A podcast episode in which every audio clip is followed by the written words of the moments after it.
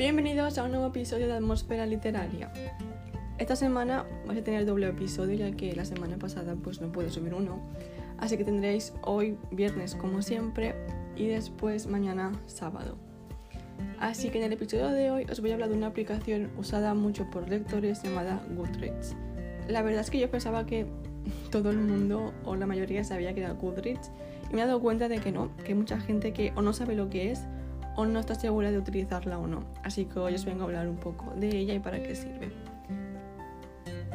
Primero dejar claro que es una aplicación donde no puedes leer libros, porque una vez me metí en el App Store y vi una crítica a la aplicación de que va muy bien, pero no sé por qué no me dejan leer libros.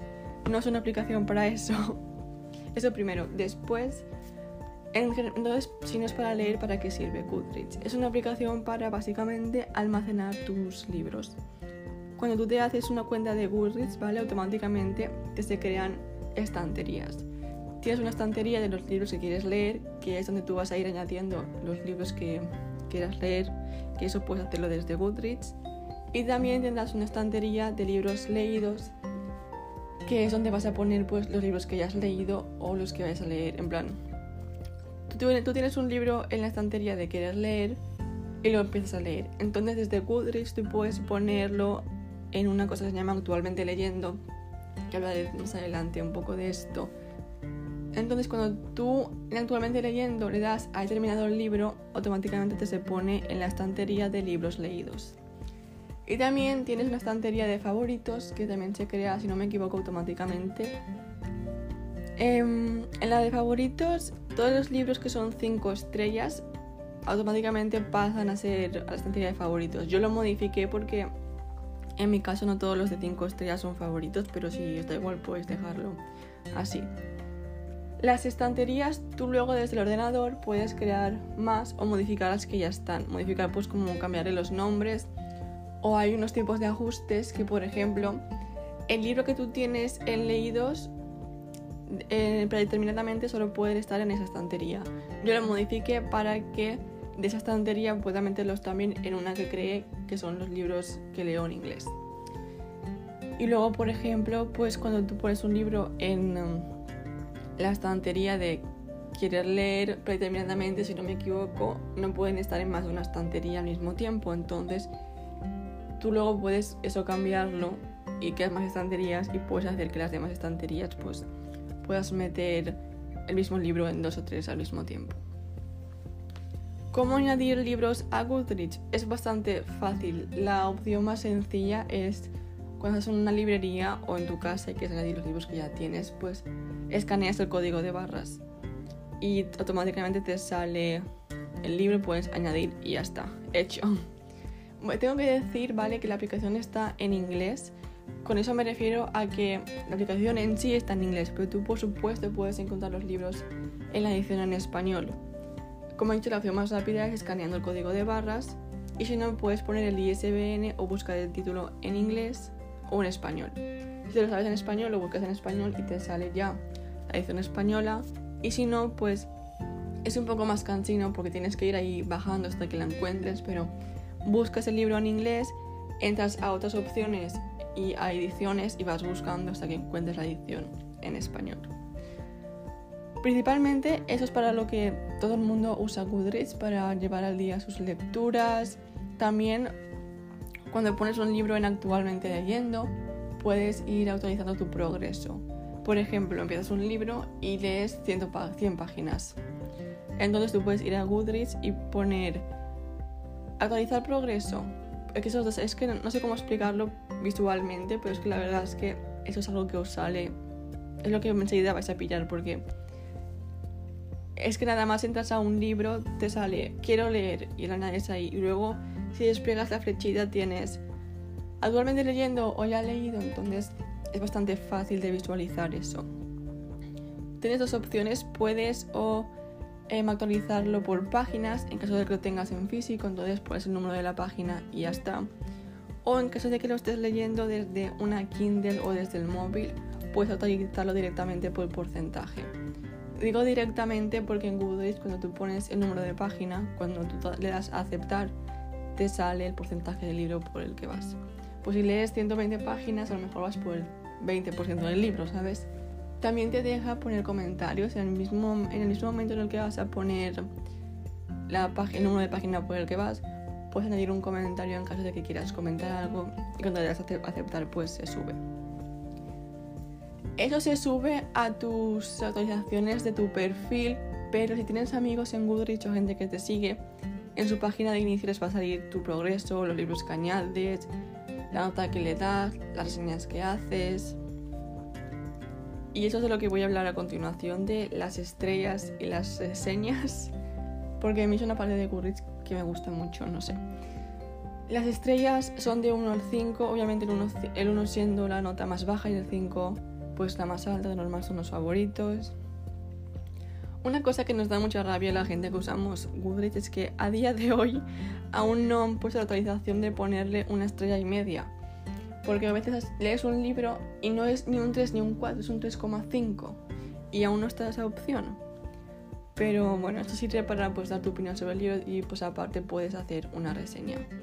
Como he dicho, es una aplicación en inglés, entonces la mayoría de las reseñas que hay son en inglés, pero también hay mucha gente como yo, por ejemplo, que aunque lea un libro que no está traducido al español, las hago en español porque soy consciente de que ya hay mil reseñas en inglés para que quiero hacer otra y yo hablo español principalmente, entonces quiero que la gente que hable español y ya no sepa inglés o aún no se ha atrevido a empezar a leer en inglés pueda leer una reseña para saber si ese libro le interesa o no.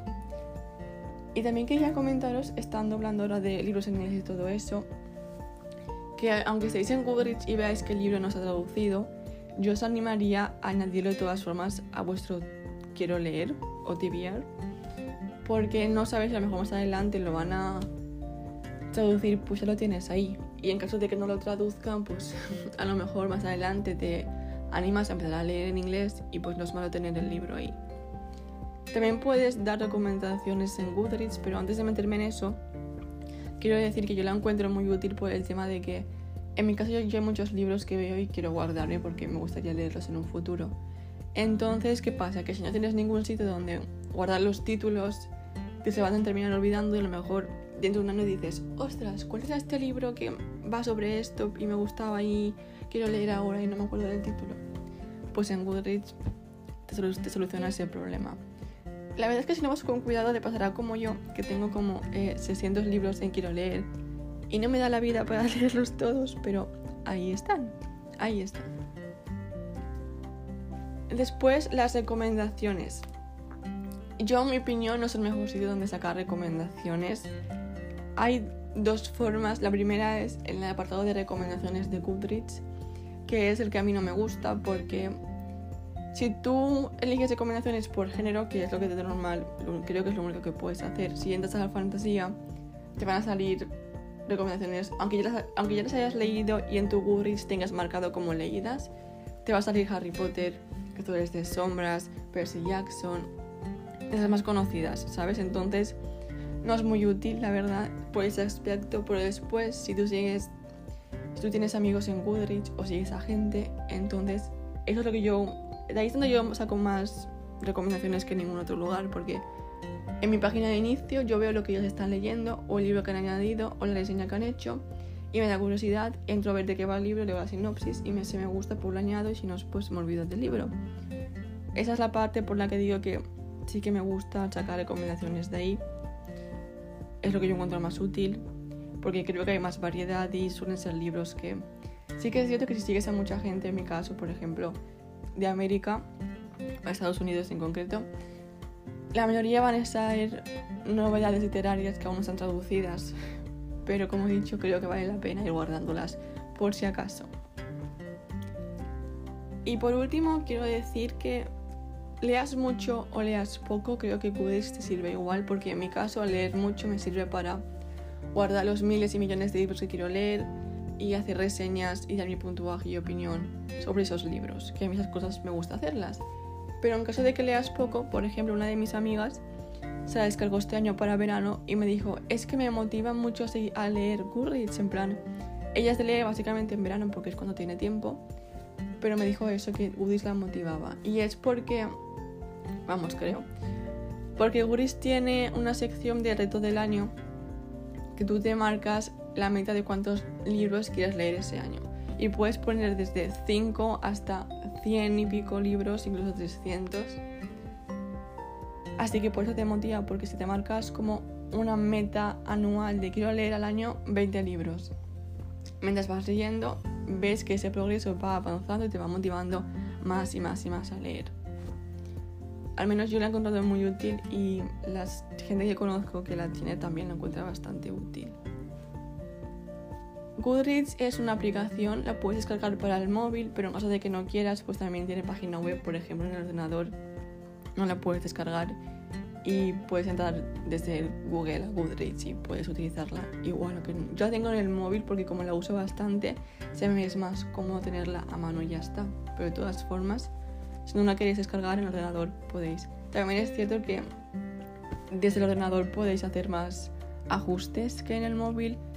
En el móvil es un poco más limitado. En el ordenador, pues como he dicho, puedes cambiar las estanterías y hacer muchas cosas en tu perfil, como conectar tu perfil a Twitter. Aunque creo que eso van a quitarlo en 2021. Pero no sé. A mí es una aplicación que descubrí hace tres años y sí que es cierto que la comencé a usar más en 2019 y a mí me gusta mucho. Sí que es mi opinión personal y es una aplicación que sí que es cierto que necesitamos actualizaciones, pero yo estoy muy contenta con ella, la utilizo un montón y no me cansaré nunca, nunca, nunca de recomendarla. Así que eso es todo por hoy. Nos vemos mañana sábado para compensaros la semana pasada no haber, no haber podido subir un episodio. Espero que esto os haya aclarado un poco de dudas sobre Goodreads. Realmente solo he explicado cómo, más o menos cómo utilizarla y qué puedes encontrar en ella. Así que bueno, espero que os haya servido, que os penséis en descargarla o no. Y nos vemos mañana con un nuevo episodio. Recordad que sea lo que sea, podéis con todo. Adiós.